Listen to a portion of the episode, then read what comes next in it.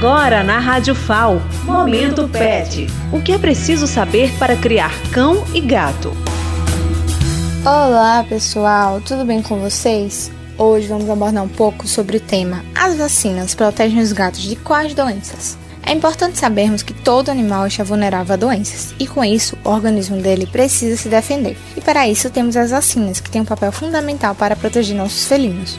Hoje vamos falar um pouco sobre essas vacinas. As principais vacinas para os gatos que são essenciais são as polivalentes e a antirrábica. A polivalente pode proteger contra 3, 4 e 5 doenças, conhecidas como V3, V4 e V5.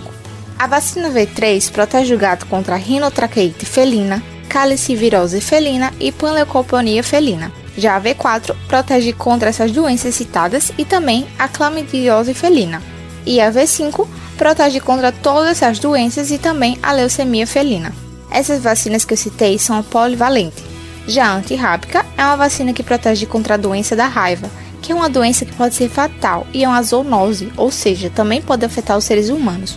Vamos falar mais um pouco sobre isso no próximo programa.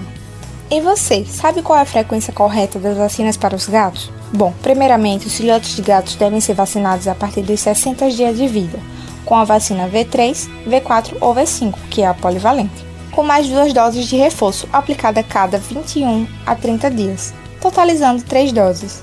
E, quando adulto, é essencial que seu bichano seja revacinado todos os anos com uma dose, dessa forma ele continuará protegido. Não estranhe se seu gato for vacinado na perna, ele é o melhor local no caso de gatos. Essas vacinas são consideradas as vacinas essenciais e obrigatórias. Mantenha o cartão de vacinação do seu felino em dia. Se ele não tiver um cartão de vacinação, procure um médico veterinário.